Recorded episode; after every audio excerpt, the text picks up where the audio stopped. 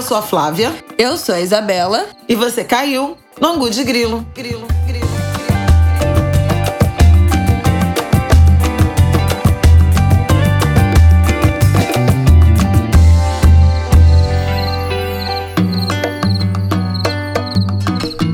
Oi, gente! Boa terça-feira para vocês, Angulers! Como vocês estão? Como você está, Flávia?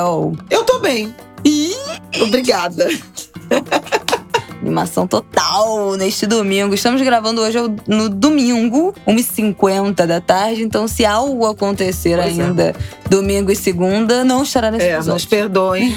Mas não faz nem 12 horas que eu saí do circo voador. Eu nem lembro a última vez que eu fui ao circo voador. Foi no Fui ver Emicida. Vamos falar disso no final. Vamos falar disso no final do- desse episódio. Não, só tô justificando eu estar bem. Por isso, graças a Turnê Amarelo. Meu, jo- meu joelho não tá muito bem, mas.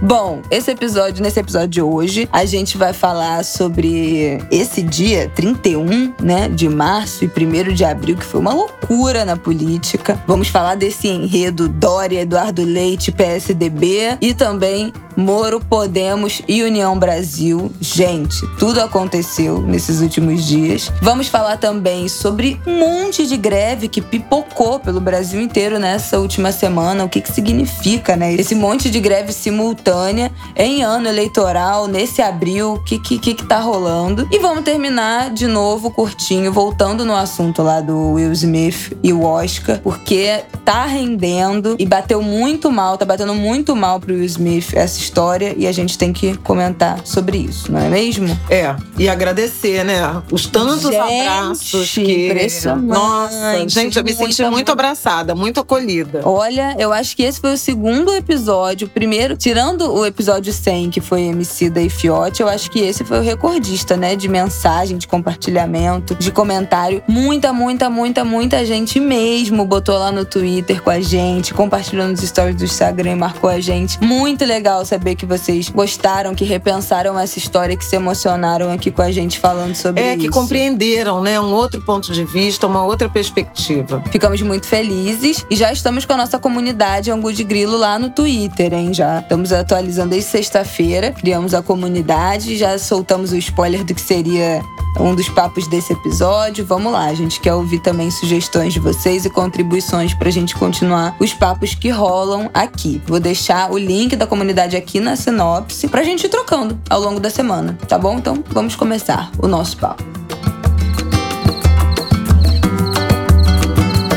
Lá, Flávia. Oh, olha, tretas, barracos, baixarias nesta semana da política. Traições. Pois é, traição é a palavra que define a semana que passou na, na política brasileira. Traição, e eu vou dar outra palavra: irresponsabilidade. Uma falta de cuidado com a democracia, ou que sobrou dela, o que tem sobrado dela, que realmente eu considero espantoso. A gente, na semana passada, já tinha comentado intensamente aquela decisão do ministro Raul Araújo, que instalou a censura, ou ressuscitou a censura, a tentativa de cerceamento às manifestações Uhum. ah, políticas, né? De artistas em, em eventos, em eventos culturais.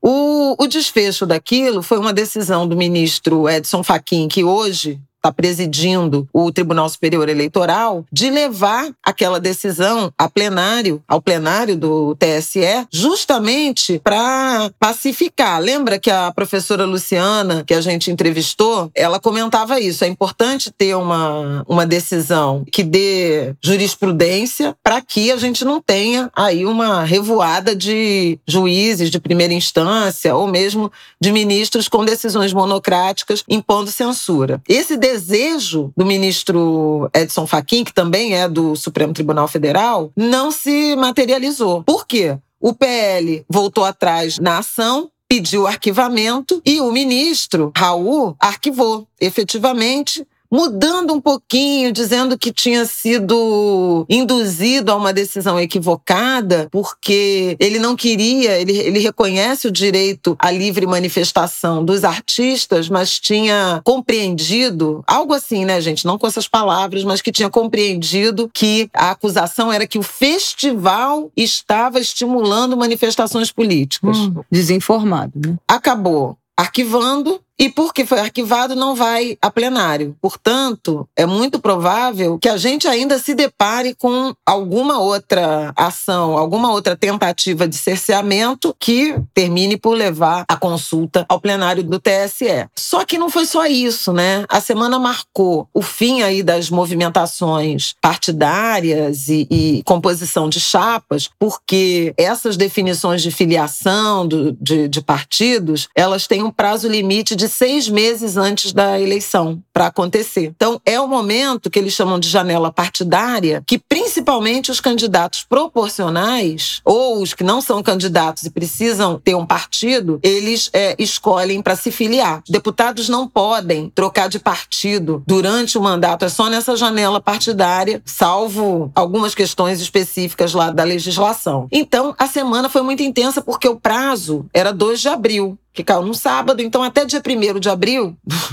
verdade seja dita, não é mentira, tinha que tudo ser definido. E aí a gente teve, assim, algumas situações muito desagradáveis que, para mim, são indícios de mais ameaça, de mais enfraquecimento à democracia e de muito personalismo nessas figuras políticas que supostamente estariam dispostas a ajudar o Brasil, mas estão pensando neles próprios. Claro. Né? Então, assim, primeiro eu vou começar com o deputado Daniel Silveira, aquele ai, dos ai, ataques. Ai, ai, precisa falar desse homem de quinta categoria? É, mas assim, porque é importante.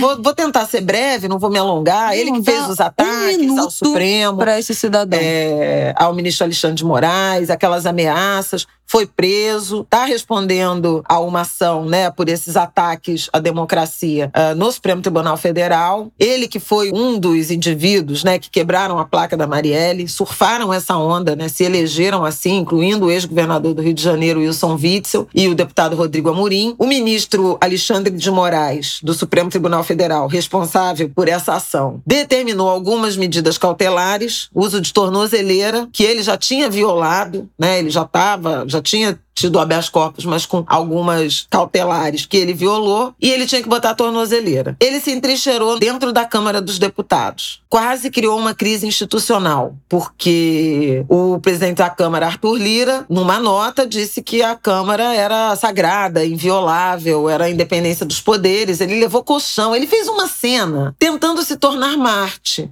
E aí, com muita intenção de uma visibilidade midiática para é, alavancar uma possível candidatura, que a gente nem sabe se, se vai se realizar, ou do grupo político dele. Depois disso, o ministro Alexandre fixou uma multa de 15 mil reais por dia se ele não comparecesse à Polícia Federal para botar a tornozeleira. Ele acabou botando, mas antes de ir à Polícia Federal botar a tornozeleira, ele passou pelo Palácio do Planalto no dia 31 de março, aniversário do golpe, né, de 1964, um dia em que houve, a meu juízo, uma baita demonstração de força e um recrudescimento do discurso golpista de Jair Bolsonaro. Ele fez uma imensa cerimônia, quase uma festa de desfiliação ou exoneração coletiva de vários ministros, dez ministros, além do presidente da Fundação Palmares, Sérgio Camargo, do secretário nacional de Cultura, Mário Frias, e do diretor da ABIN, o Alexandre Ramagem, que são membros do governo, leais ao presidente, que serão candidatos, seja a deputado federal, seja a senador, seja a, a governador de estados. Por exemplo, em São Paulo, Tarcísio Freitas, que era o ministro de Infraestrutura, vai ser candidato ao governo de São Paulo. Ministra Damares deve ser candidata uh, ao Senado ou a deputada federal. Olha Ministra Damares Alves dos Direitos Humanos, Mulher e Família. Ministra Tereza Cristina vai ser candidata ao Senado também, que era da Agricultura. Eu preciso chamar atenção, primeiro, para esse movimento né, de exoneração, de substituição desses quadros por seus suas pessoas de confiança. A maior parte dos, dos novos ministros é formada por secretários executivos ou secretários de áreas desses ministros que saíram, ou seja, sai mas não sai, uhum. né? E essa e esse esforço e essa estratégia do Bolsonaro de formar bancadas, bancada ou ocupação de cargos majoritários que manterá vivo o bolsonarismo ainda que ele não seja reeleito. Então são sementes sendo plantadas. isso que a gente falou na semana passada ou retrasada, né, dessas bancadas e a importância pro quando a gente falou do Boulos ter renunciado à corrida pelo governo de São Paulo e a justificativa dele, né, de engrossar o legislativo, engrossar essa bancada, porque vai precisar, porque vai precisar mesmo. Isso já foi um, um alerta para todos nós essa semana. As notícias começaram saindo meio incompletas, né, de ah, Sérgio Camargo foi exonerado, Damares exonerada, e aí várias pessoas comemoraram, inclusive eu que tava 100% por fora, vi a notícia e falei, meu Deus, que ótimo. Aí fui ler as letras miúdas do contrato de que tinha sido exonerado para ser candidato e aí, ai, não, ninguém merece. Então, temos que tomar cuidado. E vou voltar nesse assunto do legislativo quando a gente chegar é, para comentar sobre o Moro. Mas vamos começar a novela do Dório e do Eduardo Leite? Vamos, é porque eu preciso uh, completar. Não, é porque tem mais um elemento do lado bolsonarista, né, de ataque à democracia. A gente já falou do acolhimento ao Daniel Silveira pelo presidente da República, que inclusive no discurso nesse dia do Palácio do Planalto atacou de novo, voltou a atacar o, o Supremo Tribunal Tribunal Federal, desse movimento da construção de candidaturas né, de ex-ministros. E no mesmo 31 de março, a ordem do dia que é um, uma nota que é lida né, em todos os quartéis, assinada pelo ministro da Defesa, que na sequência foi exonerado e deve ser o candidato a vice, é, o general Braga Neto, que, para quem não lembra, já foi chefe da Casa Civil de Bolsonaro e foi o interventor federal na segurança pública do Rio de Janeiro no governo Temer, era interventor na segurança pública quando Marielle Franco foi assassinada. Ele deve ser o candidato a vice-presidente de Jair Bolsonaro em, em 2022, no lugar do Hamilton Mourão, outro general. Ele, Braga Neto e os três chefes das Forças Armadas, Exército, Marinha e Aeronáutica, assinaram uma nota, essa ordem do dia, inacreditável de exaltação à ditadura. Uma nota, inclusive, mentirosa.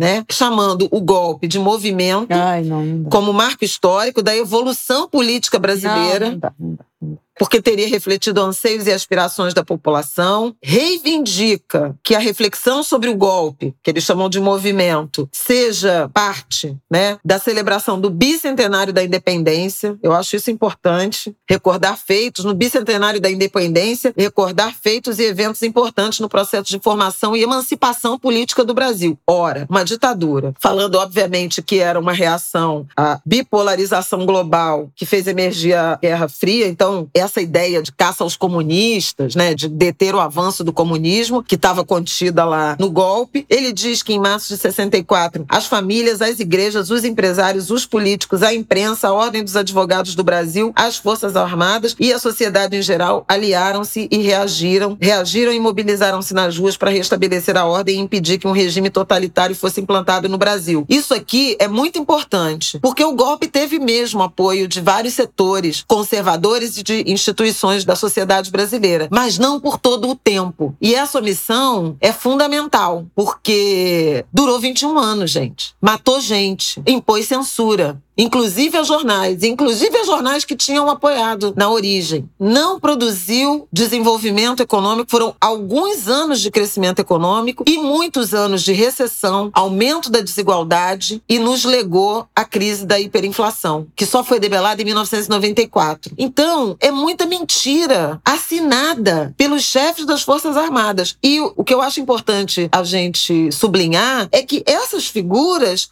são figuras que nem participaram, nem foram protagonistas desse. É uma outra geração de generais, de comandantes, de almirantes, brigadeiro, de militares, de cúpula militar, que ainda mantém esse resquício de negação da verdade histórica. E isso é muito, muito grave. Então você junta tudo isso, você vê toda essa movimentação, tudo isso que aconteceu no 31 de março, aniversário do golpe no Palácio do Planalto, e vê claramente que eles estão se aglutinando, se unindo para, de novo, atacar a democracia brasileira, para fazer frente ou defender um projeto de poder que muito provavelmente será derrotado nas urnas. É muito sério o que está acontecendo acontecendo. O ministro Faquim, no dia seguinte, no dia 1 de abril, chamou atenção para isso, para ataques e para necessidade de defesa da democracia e do sistema eleitoral. Mas, pelo capítulo que a gente vai começar agora, do que aconteceu com a chamada terceira via, eu acho que tem gente que não está se tocando da gravidade do momento, da gravidade da situação. Eu até escrevi a minha coluna sobre isso. Então vamos lá, você quer apresentar os fatos? Quero apresentar.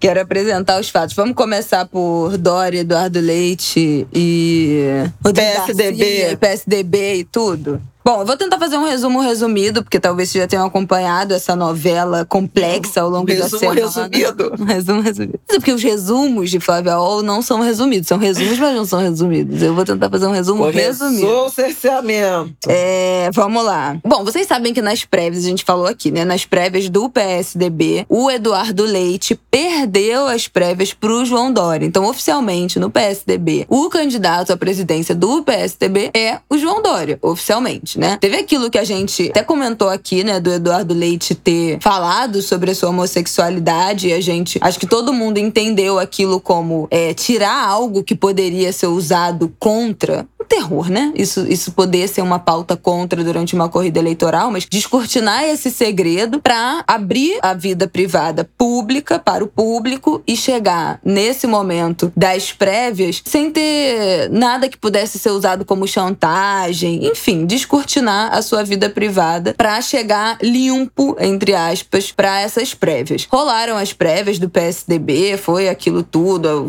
virou assunto, uma confusão. Dória ganhou, Eduardo Leite não foi escolhido candidato do PSDB nessas eleições, estava tudo resolvido em relação a isso. Depois da virada do ano, começou um flerte entre o Eduardo Leite e o PSD, dele eventualmente renunciar ao governo do Rio Grande do Sul, se desfiliar do PSDB, se filiar ao PSD para ser candidato. Ele não abriu mão dessa ideia, não esqueceu essa ideia de ser candidato à presidência. Então tava rolando um flerte com o PSD desde. desde... Renunciou ao governo do Rio Grande do Sul, né? Pois é, mas calma. Aí começou esse flerte, esse flerte, esse flerte, mas também as lideranças do PSDB divulgaram uma carta ali no meio, dia 18 do 3, tem aqui com uma linha do tempo, ali no meio de março. Lideranças do PSDB divulgaram uma carta pedindo para ele que permanecesse no PSDB, não saísse do PSDB. O Eduardo Leite respondeu positivamente, falou que ia permanecer e resolve não sair do PSDB. Então, não vou sair, não vou pro PSD, vou ficar aqui no PSDB. Mas aí o que acontece? Ele renuncia ao governo, sinalizando que quer ser candidato à presidência. E pelo PSDB, né? Porque se ele falou que não vai sair do PSDB e renuncia ao governo, ele tá se lançando pré-candidato ao governo pelo partido que já decidiu seu candidato, gente. É golpe. É golpe. Golpe. É uma tentativa de tirar o. fazer com que o Dória desista, ou enfim, sabe Deus o que, que vai acontecer. Renunciou ao ao governo do Rio Grande do Sul e reafirmou a permanência dele no PSDB agora, dia 28 do 3, faltando dias, né, para fechar, né, que a mãe tinha falado desse primeiro de abril, nessa semana. E deixou o Dória numa situação ridícula, né? Ele foi ridicularizado, porque ele foi o candidato que venceu as prévias, era o candidato oficial do partido para disputar a presidência, e aí, do nada, o cara que ele derrotou chega ali, cola junto, falando que não, eu também quero ser, ser candidato, não aceito o resultado das prévias. É, é, é gente, é o A gente já viu esse filme, né? Não aceito o resultado. Muito, muita traição. Muita. E aí, o que que acontece? O Dória falou, gente, e Eduardo ele tinha Leite, uma. próximo do grupo de Aécio Neves. Pois tá? é, ele tinha. Ele tem uma parte do partido com ele. Ele não tá solitário. Ele tem um grupo dentro do PSDB que tá com ele e tem o, um grupo que tá com Dória. E aí o Dória falou, gente, quer saber então? O grupo cada vez menor, né? É, pois é, estão desembarcando, estão desembarcando. Tanto que o Dória chegou e falou: então eu não vou mais ser candidato à presidência nenhuma, eu vou ficar aqui, me deixa aqui com o governo de São Paulo. Na quinta-feira, a mesma quinta-feira, 31 de março. Eu acho importante a gente demarcar esse, esse dia. Que dia? Amanheceu com a notícia de que o Dória avisou pro Rodrigo Garcia. Pois é, mas, mas eu vou chegar, eu vou chegar nessa outra treta. Deixa eu resumir a treta. Ué, tu tá resumindo a treta? Essa... Ah, não. Não, porque eu quero que você comente a treta. Ah, tá bom. Então vai. E aí, o Dória falou: então também não quero mais saber. Bateu o pé.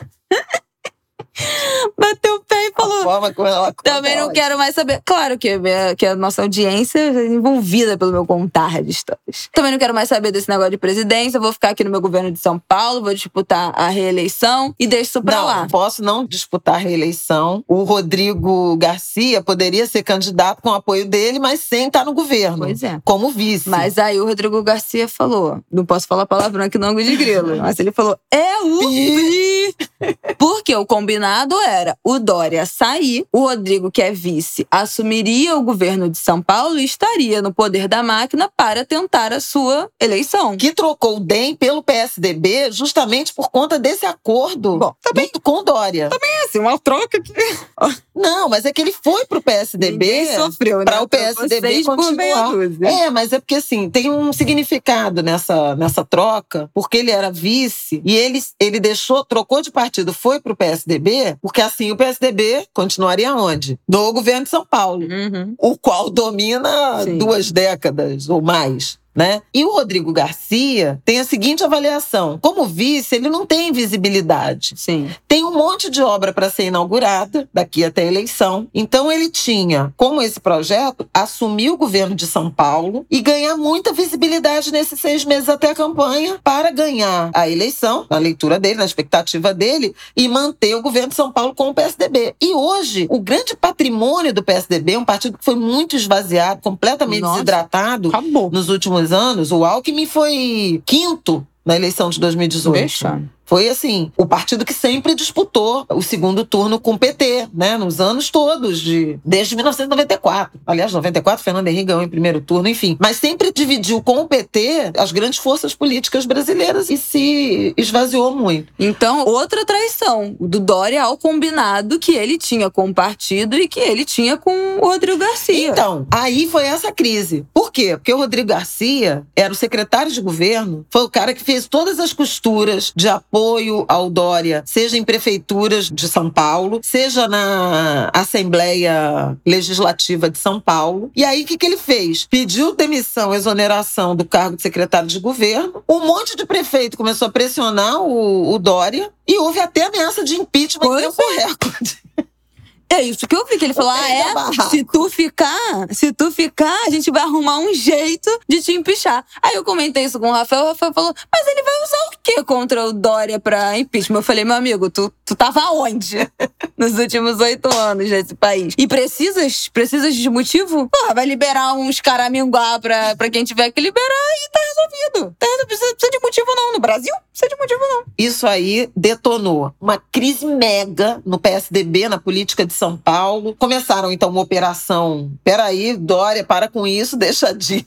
Volta aqui, calma, papapá. Você tem que renunciar, a gente tem que cumprir nossos acordos. Estava implodindo o PSDB. O Bruno Araújo assinou e divulgou Que uma é carta, o presidente, do, presidente do PSDB, PSDB. nacional, dizendo que o candidato a presidente do partido era o Dória, vencedor das prévias. E aí, depois de muitas reuniões, às quatro da tarde, o Dória efetivamente, numa cerimônia constrangedora. Não dá para dizer outra coisa. Torta de climão, né? Total. Ele anunciou então que ia renunciar em favor do Rodrigo Garcia, que seria candidato à presidência da República pelo PSDB. Eu quero chamar a atenção para um comentário do Gerson Camarote, meu, meu colega, companheiro lá na Globo News, que ele fala assim: repara na foto. Repara na foto do Palácio do Planalto, com Bolsonaro, seus ministros, não sei o que, não sei o que lá. Aliás, só homem, né? É, Hum. Dos dez ministros que saíram, nove nomeados são homens, só uma mulher, saíram três ministras mulheres, só tem uma mulher agora no ministério. Mas era uma foto robusta, cheia. A foto do Dória. Ninguém, assim, poucos sorrisos, bem esvaziada. E depois vai acontecer o mesmo com o Sérgio Moro. Mas a gente ainda vai chegar no Sérgio Moro. No dia seguinte, Bruno Araújo, presidente do PSDB, solta a seguinte frase. Aquele que divulgou a carta, vocês estão acompanhando. Uhum. Divulgou, divulgou, a, a carta, carta, falando que o candidato do PSDB era João Dória, não sei o quê, marcando ali o território. Dá a seguinte declaração: em política tem algo que vale mais que papel e carta, são os fatos e acontecimentos. Cara, e uma gente, o povo não tem palavra, não, gente. Não. O povo não tem palavra. Lealdade não conhecem. Lealdade zero. Ou seja, falou assim: olha, se a carta era um instrumento para dar estabilidade, ela o fez e aconteceu. Mas em política tem algo que vale mais do que papel e carta. São os fatos e acontecimentos. E isso é mais relevante. Ou seja, se der na cabeça que vale mais a pena pro PSDB lançar o Eduardo Leite, o Dória não será candidato, ganhou as prévias para não ser candidato à presidência, também já não é mais governador governador de nada, voltou a ser empresário. É isso? É, é, é tipo isso, Flavel. É isso. Porque ele tá Sai sem com cargo. uma mão na frente e outra atrás. Agora ele que o cara tá já renunciou. político. Gente, foi quase uma emboscada, né, pro Dória essa, essa foi, situação. Ele tentou uma reação, né? Mas uma vez que foi demovido da tentativa de permanecer no governo, porque aí o governo você tem os cargos, você tem o caixa, você tem né, a visibilidade. Uma situação muito difícil pro Dória. E aí surge essa articulação para uma grande aliança de terceira via envolvendo Eduardo Leite, PSDB, Simone Tebet, senadora, pré-candidata é, pelo MDB, e o União Brasil. É aí que entra Sérgio Moro na história. Pois é. Vamos lá, vamos Ou não lá. entra. Vamos lá que também é outra, uma, uma outra série de, de traições. Não, lealta, outra lealdade, lealdade zero. Também essa semana a gente sabe, né? Acho que a gente chegou a comentar aqui por alto, mas todo mundo sabe que foi uma novela pro Moro decidir qual partido ele ia se filiar para concorrer a essa eleição depois de meses. Nananana, se filiou em novembro do ano passado ao Podemos para ser candidato a presidente da República. Mas, mas desistiu. Se filiou a Podemos em novembro, com pompa e circunstâncias, para ser o grande candidato a presidente, a presidente da República. terceira via. O, o Nunca chegou nem a 10% das intenções de voto. Era, havia uma expectativa de que até janeiro ele estaria com dois dígitos para fazer frente a Jair Bolsonaro e ao ex-presidente Lula, não conseguiu decolar nesse sentido, com o eleitorado. Aí ele tinha se aproximado do MBL para ter palanques, principalmente em São Paulo, porque o Podemos é um partido menor, tem uma bancada forte no, no Senado, mas não tem a visibilidade, a presença que tem outros partidos, como o MDB, como o União Brasil, que é a fusão do DEM com o PSL, aquele que elegeu o Bolsonaro. Uhum. Teve o escândalo do Mamãe Falei. Sim, sim, sim. Lá com a. Foi pra Ucrânia falar das mulheres, aquele show de misoginia, sexismo, aquele absurdo. Ele tá perigando, inclusive, perder o mandato. O MBL rompeu com o Sérgio Moro e ele ficou muito sem articulação política. Começou a dialogar com a União Brasil, porque é um partido que tem mais dinheiro. Pois é, isso que eu tava vendo aqui. Eu tava contando a história, eu falei, mas o que que fez ele sair do Podemos? Tinha perdido o fio da meada. Parece que ele estava encontrando uma resistência dentro do partido, porque os deputados federais estavam resistindo a ceder um montante muito grande do fundo eleitoral do partido para a campanha do Moro, ele tendo tão pouco porcentagem nas pesquisas. Então, provavelmente era um candidato que não ia ganhar, que não estava dando o resultado esperado e que estava precisando de uma grande parte do fundo eleitoral. É, deixa aí... eu explicar isso, é, é, essa peculiaridade aí do Fala. negócio do fundo eleitoral eleitoral. Campanhas majoritárias para a presidência da República são muito caras, muito onerosas.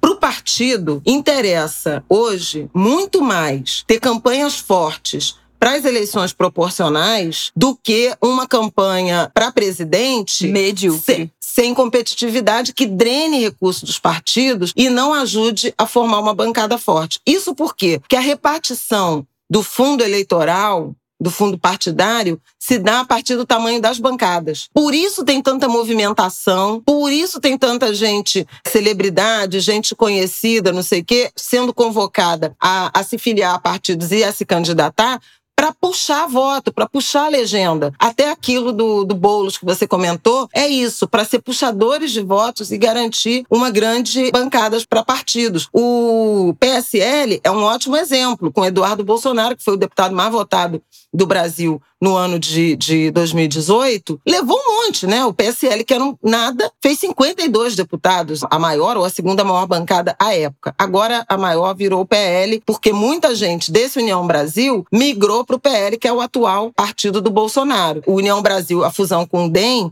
não está aliada ao Bolsonaro, alinhada, aliada ao Bolsonaro, como esteve o PSL em 2018. Bom, o Moro, então, começou a sofrer essa resistência por uma candidatura que não decolava, pelo rompimento, pelo afastamento com o MBL e por essa disputa das verbas começou a dialogar com a União Brasil. Acontece que União Brasil, como eu disse, é PSL, a executiva tem 17 votos, vagas, nove são do PSL, do antigo PSL, oito são do antigo DEM. E o ACM Neto e o grupo do DEM têm aversão ao Moro. então falou. Não é bem-vindo aqui, não. Pode vir, mas não para ser presidente.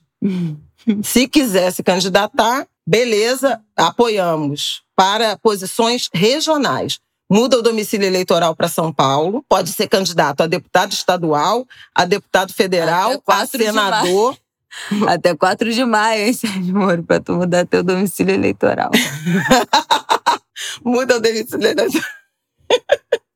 Aliás, se liga 16 é, e 17. Meu Deus do céu. Presidente não. Bastante. Aí Moro solta uma nota dizendo que, no momento, estava abrindo mão da candidatura à presidência e estava trocando o Podemos pelo União Brasil. Detalhe: a mulher do Moro, dois dias antes, tinha se filiado ao Podemos para ser candidata também, Rosângela Moro. Dois dias depois se desfiliou para entrar para o União Brasil. E o, o único que ficou no Podemos foi o Deltan Dallagnol que ainda tá lá, ficou lá sozinho. O Podemos ficou furioso com a traição de Moro. E parece que eles descobriram que o Moro ia sair pela imprensa, né? Também saiu uma carta. Não, só estão falando, não. Eles, eles publicaram uma carta dizendo que tomaram conhecimento, imprensa. tanto a executiva do partido, quanto os senadores, a bancada no Senado. Os senadores estão furiosos. Descobriram pela imprensa e parece que a viagem que o Moro fez para conversar com a galera do União.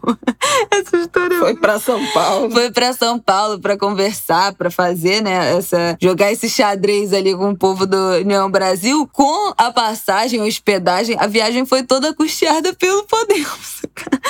O cara usou o dinheiro do partido que ele era filiado para atrair o partido. Gente, que que é isso, gente? O povo não tem decoro, não conhece, não tem decoro nenhum, nenhum, nenhum. E aí, o que que eu comentei lá no Twitter, que eu acho que vale trazer aqui também, já vamos terminar esse assunto que já tem 40 minutos falando disso. Acho péssimo pro país o Moro ser candidato ao legislativo. Por quê? Mas ele já voltou atrás também. Quando chegou na sexta-feira, ele convocou uma coletiva. Tem, essa gente não tem convicção disse... de nada. Não tem convicção de nada. É muito de quinta. É por isso que eu escrevi sobre o desapreço pela democracia. Voltemos ao início desse programa quando eu falava do da ação bolsonarista no Palácio do Planalto, da carta dos militares, né, da nota. Aí você tem esse episódio envolvendo o PSDB, terceira via. Esse episódio envolvendo o Moro, porque no dia seguinte, no mesmo dia em que o Bruno Araújo voltou atrás dizendo que pode ser outro candidato, o Moro também disse: "Eu não desisti de nada". E aí, o que que o grupo do ACM Neto fez? Ah, é? Vamos impugnar a sua candidatura. Jesus. Estamos nesse momento. Até aqui. É golpe. Não sabemos se Moro vai ter partido, porque agora acabou, fechou a janela partidária. Se ele insistir em ser candidato a presidente da República, o DEM, que faz parte do União Brasil, ameaça impugnar a filiação dele, então sem partido ele não vai conseguir ser candidato. Esse é o cenário da terceira via. E ele está achando que ainda pode ser candidato, o candidato único. De Dória, de Leite, de Simone Quem Tebet, o Moro. Deu a entender isso. Deu esses sinais na sexta-feira. E está correndo o risco de não ter nem partido. Pois bem, isso Mas é para dizer que, como essa direita da terceira via não está levando a sério o risco democrático pelo que o Brasil está passando. Não. E aqui a gente precisa reconhecer que, com todos os seus arrobos, ataques e, e etc., as críticas muito pesadas que o Ciro tem feito seja a, ao Bolsonaro, obviamente, seja ao ex-presidente Lula e, e sua chapa, Ciro Gomes é um candidato que tem consciência do risco democrático, da necessidade de restabelecer a democracia no Brasil, de salvar a democracia no Brasil. E o mesmo a gente pode dizer do ex-presidente Lula, inclusive nessa aliança com Geraldo Alckmin. Há muitas críticas a serem feitas em relação a essa operação que fez o Geraldo Alckmin sair do PSDB, se filiar ao PSB para ser o candidato a vice, mas veja, isso é verdadeiramente um arco é, de construção de uma chamada reivindicada frente ampla. ampla pela democracia. E acho que isso precisa ser explicitado. Com Eu certeza. acho que o campo da esquerda ou da centro-esquerda tem mais consciência do risco democrático que a gente está vivendo. Claro, porque esse povo que a gente falou todo aqui é o Bolsonaro de sapatênis. Eles não têm, não é questão de que não tem consciência, eles têm consciência, mas eles também governam desse jeito. As propostas é a mesma coisa, é gente, é a mesma gente. E todos então, apoiaram assim, o Bolsonaro no é, ano é, então, em 2018. que eles têm noção que para eles não tem essa gravidade porque eles são a mesma coisa. É tudo farinha do. E neste caso, literalmente tudo farinha do mesmo saco.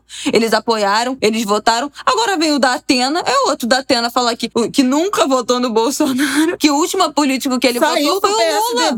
Saiu, o trocou de partido por causa da cena do que Dória. o último candidato a presidente que ele votou foi o Lula, que ele não apoiou nada, o Bolsonaro que não votou nada no Bolsonaro. Gente, as pessoas acham que a gente é maluco. Eles estão achando que a gente é maluco. Não é possível, é uma coisa de maluco. É uma conversa que não tem menor cabimento. Agora, é claro que para essa gente, a ameaça de uma reeleição do Bolsonaro não tem essa gravidade, porque a, a, ideia deles é destruir o Brasil igual. Não enxergam esse perigo. Mas só queria fechar a minha linha que eu tinha falado do porquê que eu vi muita gente comemorando o quando o Moro falou que não ia mais ser candidato a presidente, que ia disputar eleição para deputado federal, comemorando isso, né, como se fosse uma vitória, o Moro não tá lá como presidente, mas eu acho péssimo essa decisão, porque o Moro no legislativo sendo candidato para deputado federal por São Paulo, ele é eleito, ele é eleito com um número alto de votos e ele vai levar mais reaça, mais gente com ele junto para a bancada lá no Congresso. É, porque a candidatura em São Paulo, a suposta candidatura de Moro a deputado federal por São Paulo, é para fazer frente à liderança de Eduardo Bolsonaro. É, Não, a intenção é fazer uma. Muito. Exatamente. São Paulo e, ele e levar muito. junto. E leva uma galera. Ele sendo candidato para presidente, ele não vai ganhar, a gente sabe. Ele não vai ganhar, ele vai cair no ostracismo, ele não vai para o segundo turno e ele não leva ninguém, ele não ganha nada, entendeu? Ele sai derrotado de fato. Para deputado federal, tem uma chance dele ser muito, quer dizer, ele será eleito, né? Se ele for candidato a deputado federal por São Paulo, ele é eleito e ele ainda vai levar uma galera junto. Então eu acho péssima notícia. Deixa ele lá. Ser candidato, achar que pode ser candidato a deputado a, a presidente, vai acabar tendo sua candidatura impugnada, não vai ser candidato a nada. E vai cair no ostracismo, que é isso que, que, eu, que eu gostaria que acontecesse. É, eu não então, vou fechamos. meus, meus não, desejos, que eu mas falei eu eu ia que... falar gente, mas eu falei que eu gostaria. É, eu não vou exprimir esses desejos, eu tenho é, questões, né? Mas o que eu queria com esse bloco do Angu é chamar atenção para o risco democrático que continua altíssimo, mais do que nunca. E é preciso que a gente tenha consciência disso. É muito importante defender campanhas limpas, eleições limpas e defesa intransigente da democracia brasileira. É isso, Angulers. Vamos para o nosso próximo bloco? Vamos. Ou seja, vocês estão vendo como é que tá o desenrolar da política. Traições mil, lealdade zero. Acompanha. Próxima temporada. É, é muito, aí... é muito, é muito grave isso, gente. Muito. Esse ambiente. Tra... Porque político, política é acordo de confiança. E não tem. Política é assentada na confiança. Não tem. Não existe. É isso. Vamos lá.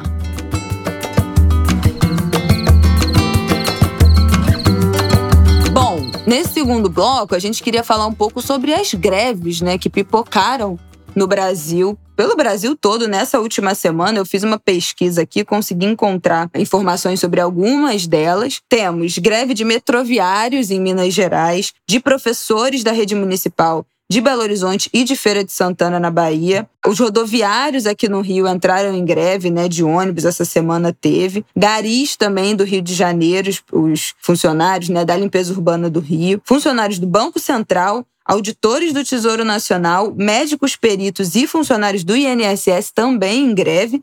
E na sexta-feira, dia 1 de abril, teve o apagão dos apps dos entregadores né, de aplicativo, dos motoqueiros entregadores de aplicativo, também fizeram um dia de paralisação contra o que a gente já sabe, né? A gente já falou sobre isso aqui quando teve aquele primeiro apagão, acho que foi até em abril do ano passado também. As más condições de trabalho, pouca remuneração, pouca proteção, assistência zero né, dos aplicativos com os entregadores em caso de acidente. Durante a pandemia também teve protesto que não tinha nenhuma taxa extra, nenhum tipo de fornecimento de, de EPI, né, de, de máscara, é, dos equipamentos de proteção pela pandemia. Isso tudo a gente já viu. A remuneração muito baixa. Agora, ainda mais agora, né, com o aumento da, da gasolina para os entregadores, o preço da remuneração fica ainda menor, né? O líquido que eles conseguem tirar fica ainda menor por conta do, do valor da gasolina. A precarização né, dessa terceirização, a uberização de todos os serviços. Então, muitas categorias em greve, e aí eu queria entender, Flaviol, junto com nossos angulers, ano eleitoral é isso mesmo? Todo mundo faz greve em ano eleitoral? Eu não diria que todo mundo faz greve em ano eleitoral, não. Mas a gente tem uma, uma conjuntura muito desfavorável, que é a inflação muito alta, corroendo o poder de compra de várias categorias, de bom, de, dos trabalhadores brasileiros de modo geral. Categorias mais organizadas e, em alguma medida, protegidas por estabilidade, elas têm mais condições de fazer reivindicações e organizar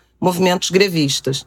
Além disso, como você tem governos, autoridades, né, muito pressionadas por reeleição, campanha política, quer dizer, movimentos grevistas, eles desgastam muito as autoridades. Então, aumentam tanto a chance de uma barganha, de um resultado a favor dos trabalhadores. Cada caso é um caso, né? Por exemplo, o caso do Banco Central é muito interessante porque o Bolsonaro, já no debate orçamentário, tinha escolhido privilegiar os policiais, que é uma categoria que faz parte, né, da base de apoio dele policiais federais, policiais rodoviários federais, militares também, a gente sabe. Uhum. E, por outro lado, me parece que o aceno de Bolsonaro aos policiais também ajudaria a que policiais militares, as forças estaduais, reivindicassem aumento, pressionando e desgastando os governadores, principalmente os governadores que não são aliados do governo. Então, eu sempre, sempre temi essa contaminação. Outras categorias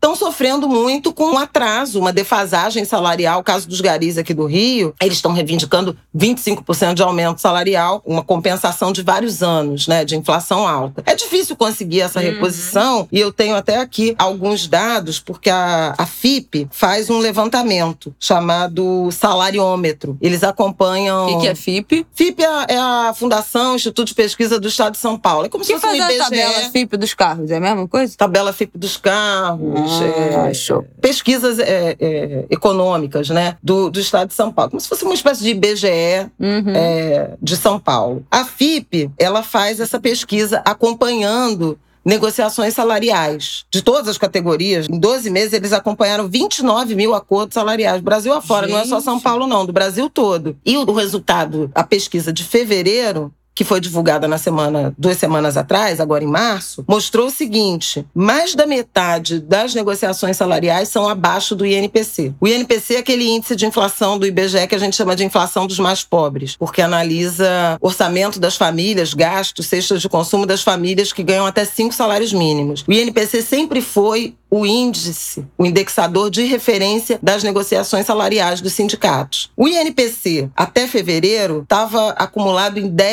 10,54%, inflação de dois dígitos. 55%, 56% dos acordos são abaixo do INPC, ou seja, os trabalhadores os sindicatos não estão conseguindo repor as perdas da inflação na renda. É uma das tragédias da inflação que a gente tem sempre chamado atenção aqui no no que está acontecendo com a inflação, principalmente alimentos, principalmente combustíveis, energia, né, Isabel?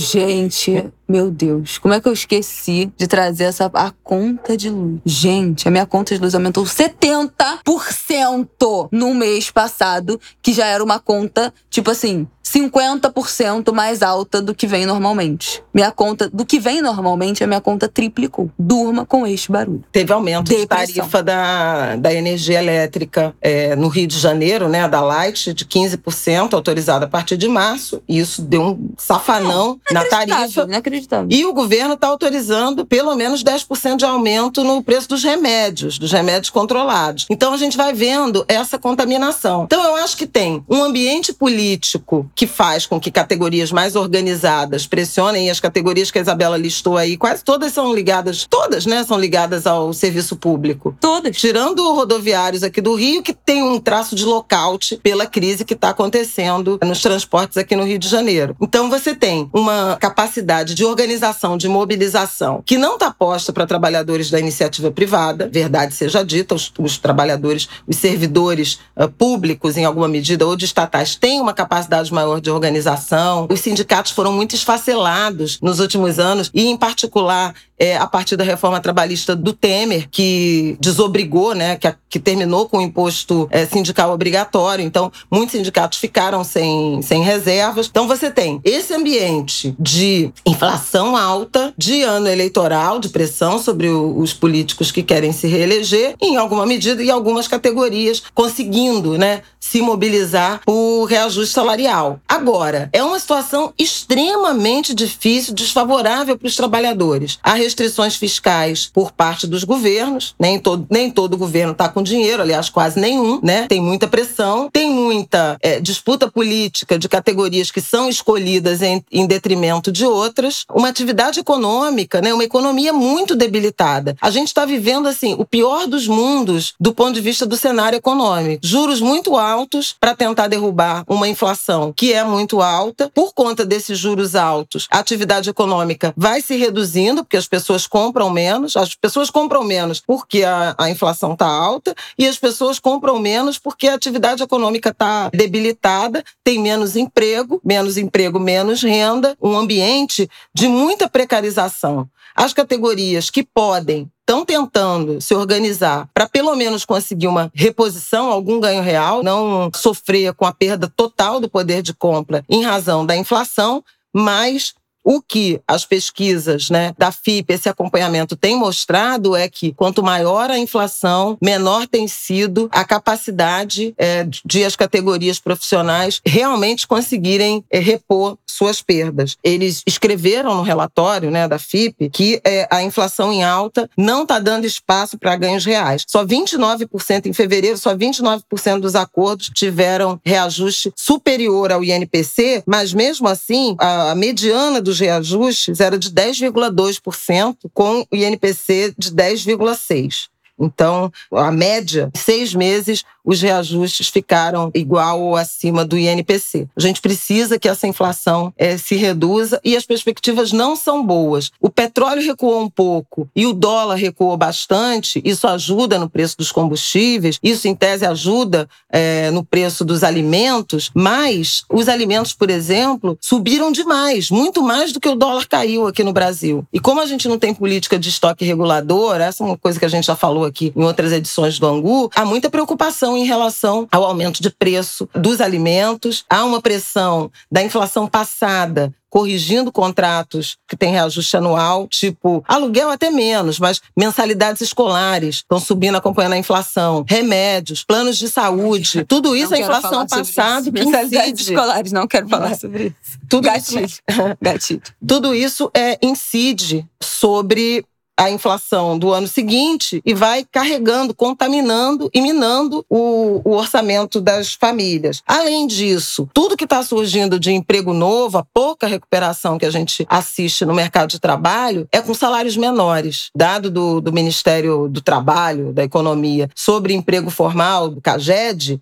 que é aquela estatística oficial mesmo de quantas pessoas foram demitidas e quantas contratadas formalmente, mostrou um aumento em fevereiro, o último dado é fevereiro, de contratações, mas o salário médio dessas vagas, dessas novas vagas do mercado de trabalho, é menor do que as vagas anteriores que foram. Então, assim, tem um achatamento salarial objetivo para quem está conseguindo trabalho estão oferecendo menos salário para essas pessoas e tem a corrosão do salário das pessoas que estão empregadas, seja formalmente com esses acordos que não compensam a inflação, seja do ponto de vista eh, da informalidade, que aí realmente é, é muito difícil aplicar, repassar aumento de preços. Ou você repassa e tem uma queda de consumo, porque as pessoas consomem menos, trocam, uh, substituem, desistem de serviço. É uma conjuntura econômica muito danosa. Deixo aqui minha solidariedade aos trabalhadores que tenham condições de se organizar, mas queria falar um pouco do que está por trás desse ambiente muito nocivo e dessa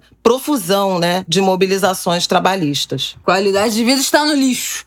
É sobre isso. Bom, Vamos para o nosso próximo assunto. Dito isso, não tem mais nada a acrescentar. Acho que era só uma passada para a gente ficar de olho, porque é, acho que a tendência, esses movimentos de reivindicação, né, de reajuste salarial, condi melhores condições de trabalho aumentarem, porque com tudo como está, a qualidade de vida, a defasagem salarial, tá insustentável, né, gente? Viver, a gente sabe disso. Diese fala que o salário mínimo deveria ser de 6 mil reais no Brasil para as pessoas viverem com dignidade, e o salário mínimo é 1.100 reais, variando aí né, entre os, os, os estados. Então, não dá para viver com dignidade do jeito que esse país tem funcionado depois, antes dessa pandemia, durante essa pandemia. Vamos lá para o nosso próximo assunto, terminar falando de Will Smith.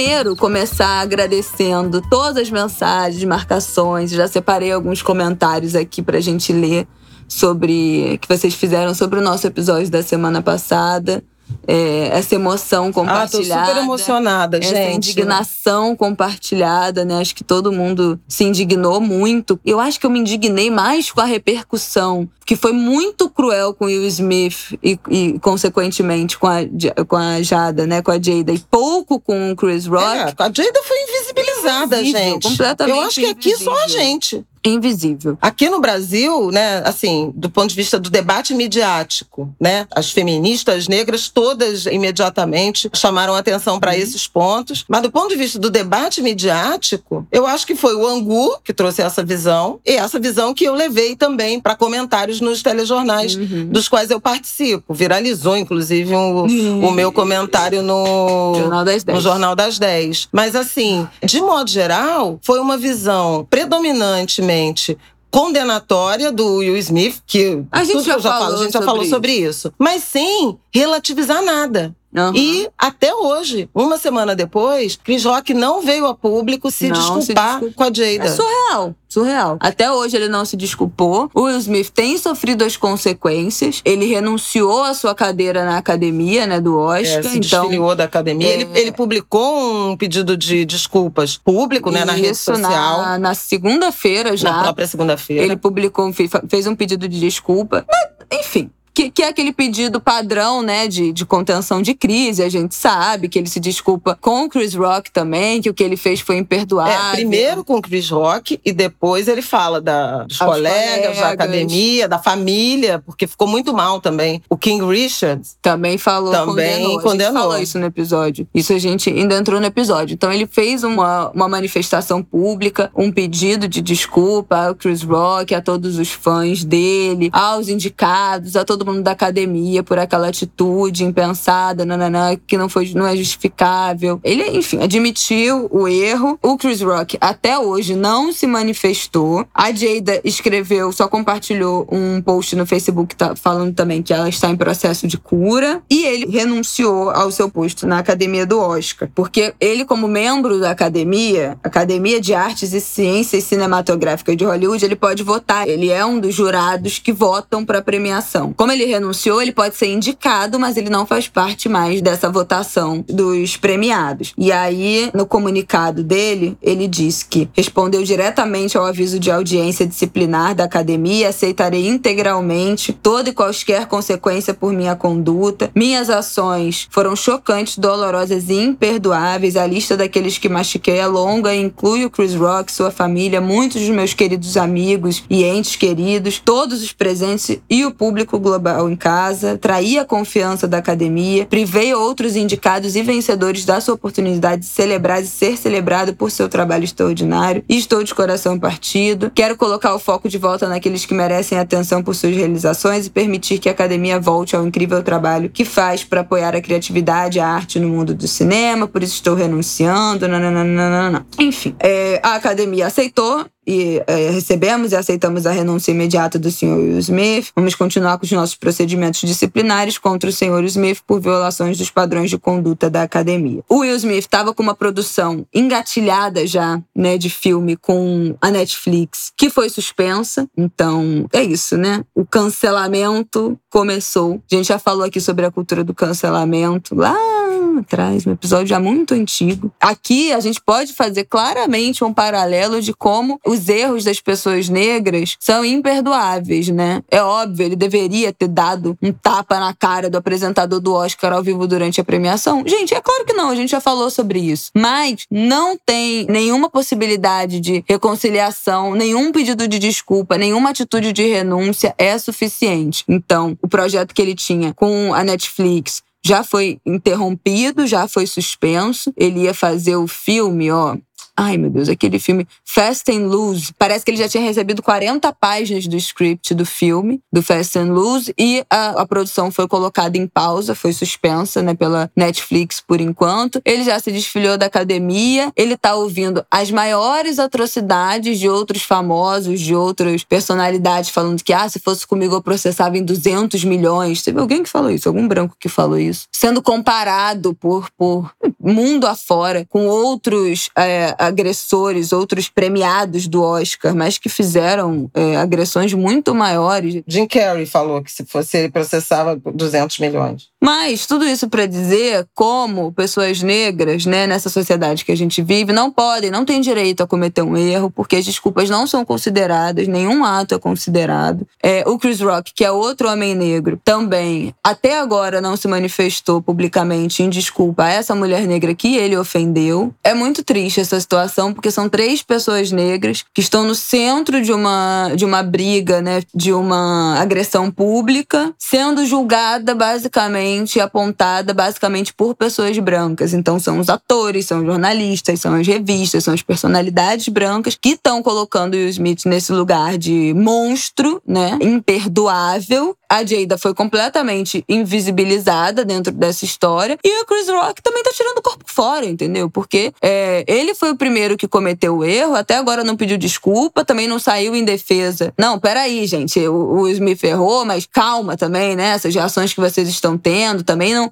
em nenhum momento relativizou, né? Ninguém relativizou, uhum. ninguém relativizou. Ninguém saiu em defesa do, do Will Smith, pouquíssimas pessoas. E o Chris Rock também não pediu desculpa pelas suas ações. Então é muito triste, né? Que sejam três pessoas negras que tinham uma relação de amizade anos atrás que tenham caído nessa armadilha desse grande teatro, desse grande espetáculo branco que é o Oscar, que são essas premiações, enfim, que são historicamente segregadoras, racistas e tudo que a gente já sabe. Falando em premiação racista, hoje, domingo, tem o Grammy, né? Vamos ver o que, que o Grammy vai aprontar, porque o Grammy é a premiação musical conhecida por ser uma das mais racistas das premiações. Não premia, uma dificuldade absoluta de premiar pessoas negras. Vamos ver como é que vai ser se desenvolver. Você tem mais alguma coisa a falar ou vamos ler os comentários do nosso? Não, podemos ler os comentários porque é, eu acho isso mesmo. Tem uma, uma tentativa de linchamento, de destruição do Will Smith que eu acho desproporcional a atitude. Inclusive porque ele se desculpou na própria noite do Oscar e no dia seguinte tomou uma medida digna de se afastar da academia e não cessou, né? A sangria não cessou. E eu queria só, acho que a gente não chamou atenção para o post que a Jada fez, né? De é tempo isso, de cura. é tempo de cura, é. disse que está se curando e tal. É muito duro, gente. Enfim, é isso, Angulers. Vamos ler os comentários. Selecionei alguns, tiveram muitos comentários, como a gente já disse, agradecemos todos. Vamos ver os comentários aqui no Twitter. Tem um muito interessante, Flávia O, que é direcionado a você, que você pode comentar, que é da Paula Gomes. Ela falou: Querem saber como seria pro Will Smith deitar na cama sem ter defendido a Jada? Só lembrar o maravilhoso Malcolm e Mary. Certo é que não ia acabar bem, que é um filme que você sempre fala eu aqui, citei, né? Da no, cheguei a citar no Angu, não,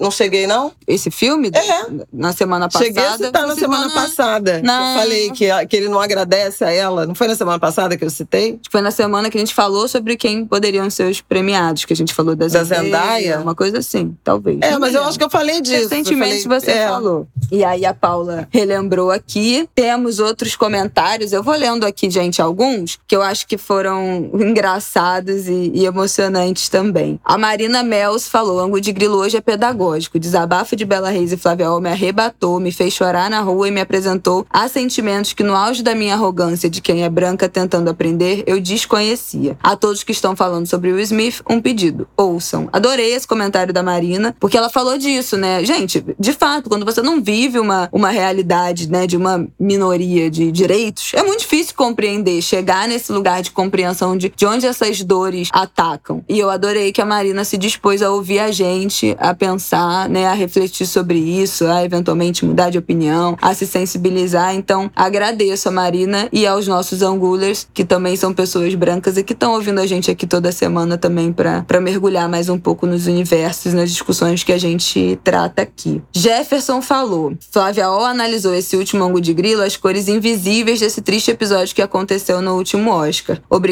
Bela Reis, por me relembrar que as mulheres negras não têm suas opressões consideradas. Infelizmente, opressões a serem enfrentadas vão além do racismo. O Jefferson foi um homem, né, que falou isso e também ressaltou que repensou, que analisou com a gente junto aqui essa condição, essa situação que as mulheres negras acabam ficando. A arroba bicha triste Gente, vocês no Twitter não tem uhum. condição dos arrobas que vocês botam. Escreveu: Todas as minhas emoções se esgotaram nessa semana com o episódio do Ango de Grilo. Até a próxima segunda eu serei uma pessoa fria e calculista.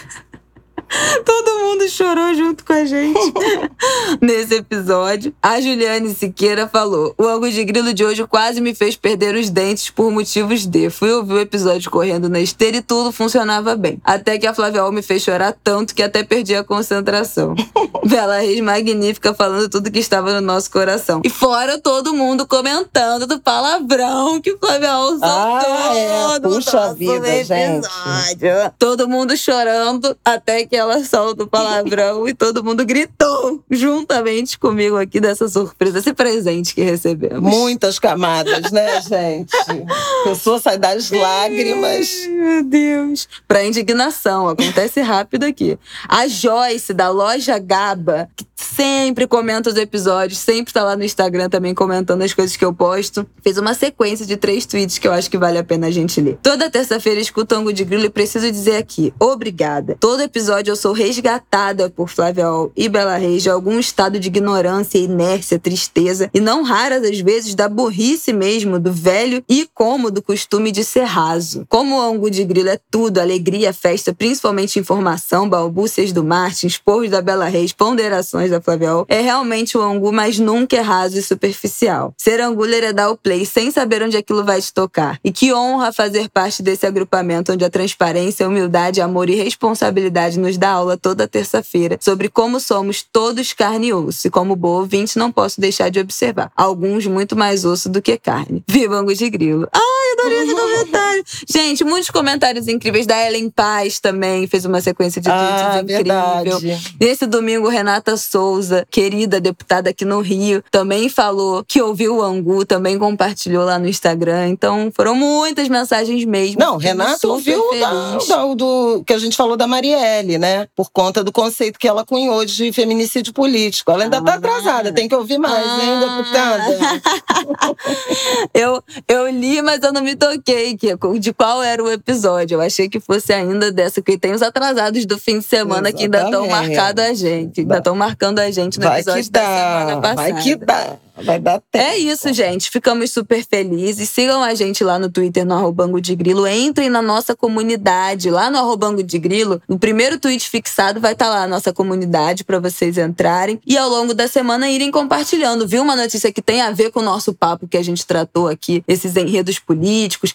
Tem alguma greve rolando lá no seu estado? Escreve lá na nossa comunidade. Fala, conta pra gente, pros angulhas, porque essa troca eu acho que, que vai ser um, um território, um espaço legal pra gente fazer essas trocas ao longo da semana e não deixar esses assuntos morrerem, né? Ficarem esquecidos. Isso, e a própria reação das autoridades, né? É fundamental a gente também pensar no direito dos trabalhadores, em muitos casos a tentativa de criminalização do movimento. Uhum. E há legitimidade nesse pleito. Há, de fato, uma corrosão salarial. É por isso que eu quis trazer esses elementos. Dica da semana: alguma? It's cake, né? Você não vai falar de It's Cake? Ah, Is it cake? Is it cake? Melhor, pior série. Is it cake? Flavel está viciada. Não, eu já acabei de ver. Ah, já acabou. Ela maratonou uma série que confeiteiros profissionais fazem objetos de bolo é bolos realistas. Bolos tá? realistas. Daquilo que é uma é... indústria de bolo gente, realista. Gente, e aí vai, eles botam o objeto de bolo, bolo realista, junto com. Então a bolsa é bolo. Aí vai com, com outras bolsas verdadeiras e tem três jurados que tem que adivinhar qual é o bolo e qual. É, com uma distância, com uma distância de uns, sei lá, uns dois, três metros, você tem que dizer qual é o, qual é o bolo. E Ai, aí, se você não adivinhar, o confeiteiro ganha um prêmio. Cara, é muito impressionante o que os caras caras Ela fazem. Viciou, maratonou. Maratonei. Mas eu já assisti também a segunda temporada de Brid Bridgerton. Bridgerton. Bridgerton.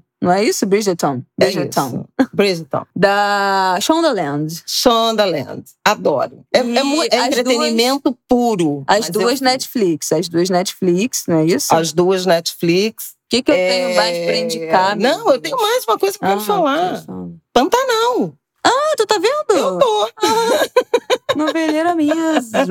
Eu sempre fui noveleira, né? É Mas verdade. faz um tempo que eu não, não sou capturada por uma, por uma novela. Eu trabalho à noite, ainda não consegui ver, tô vendo nas reprises. Mas bonito, me, me, me ressuscitou assim algumas memórias, sabe? Porque eu lembro de Pantanal a primeira fase. Então me emocionei com várias cenas, não só o reencontro com aquela natureza que o Aidan comentou, tá diferente, né? Vamos até compartilhar o, o Colabora publicou um texto sobre isso de ah, então 1990, quando foi ao ar. Pantanal é de 90, né? 30 Sei lá, não era nem nascido. Você não, nem sonhava nascer. Sonhava. Peraí, Pantanal. Aí, aí é você que tem que me dizer se eu sonhava em nascer ou não. Se já era um projeto Bela Reis ou não. 1990 da, da, as imagens, a paisagem de 1990 para agora tem diferença. Interessante. Vamos compartilhar esse, esse texto, porque também tem esse ato temporal da degradação ah, do meio ambiente. Ainda mais com que o incêndio né, que teve no Pantanal, Exatamente. as queimadas dos últimos anos. Agora, o capítulo, o primeiro capítulo, que tem o Paulo Gorgulho fazendo o papel de um velho peão. Ele foi homenageado uma, uma participação especial, fazendo um velho peão que passa o bastão. Lindo, lindo, lindo. Tem o Almi Sater fazendo o dono da Chalana, ainda tocando. E o Sater, eu li, eu vi na matéria no Fantástico, que ele, a partir de Pantanal, ele foi fazer a novela em 1990 e nunca mais saiu do Pantanal. Gente, ele ficou. Ele, se, ele se assentou naquele local. E uma outra coisa que eu queria falar de Pantanal, sem entrar nessas. Enfim, tem crítica, não tem negro no elenco. Ah, é, tá tudo bom. isso que a gente, a gente já, já sabe. sabe. Também ninguém esperava, né? É. faço coro. Mas eu queria então, chamar a atenção para uma a gente coisa. menos espera aí que não vem nada mesmo, vai. É, eu encontrei o Simas, né? O Luiz Antônio Simas, historiador, e comentei com ele, ele está terminando um livro sobre religião católica e, e e, esse, e esses cruzamentos né, com as religiões é, afro-ameríndias. E olha que interessante, eu assistindo Pantanal agora, o que a literatura vai chamar de realismo fantástico, mas que é, na verdade, o encantamento, o arrebatamento, todo presente em Pantanal, né? Na verdade, o Joventino pai, que desaparece, que vai virar o velho do Rio, ele é arrebatado. Ele se encanta pelo território. É muito bonito o quanto tem da encantaria, das religiões, do que a literatura vai chamar de realismo fantástico, eu falei isso, falo de novo, mas que é a realidade dos povos da floresta, da vegetação, dos territórios, dos povos nativos, das melhores tradições de encantamento do povo brasileiro. É muito bonito pensar Pantanal a partir dessa ótica, que era uma clareza que eu não tinha naquela época, né? Trinta e tantos anos atrás. Então, assistir sob essa ótica dessa interação, mas uma interação mesmo de fusão do homem com a natureza. A Maria Marruá com a onça, a ligação com a onça, aquele arrebatamento que ela tem, a cena da, da Juliana Paz encontrando, enfrentando a onça e se aproximando da onça, gente, é muito impressionante. Então, minhas dicas são essas. Então tá bom, né, queridão? Tá bom, e amarelo, né? Ouçam amarelo, ah, é. vejam amarelo. Eu vou no show hoje, hein? Domingo, hein? Tô indo, hein? Vamos lá. Posto nas redes depois o que eu, o que eu achar quando sou Angus de Grilo, vocês já terão sabido a minha opinião. É isso, gente. Um beijo, boa semana para vocês. Até terça-feira que vem. E esperamos vocês lá na nossa comunidade, lá no Twitter. O link tá aqui no descritivo do episódio, tá bom? Um beijo!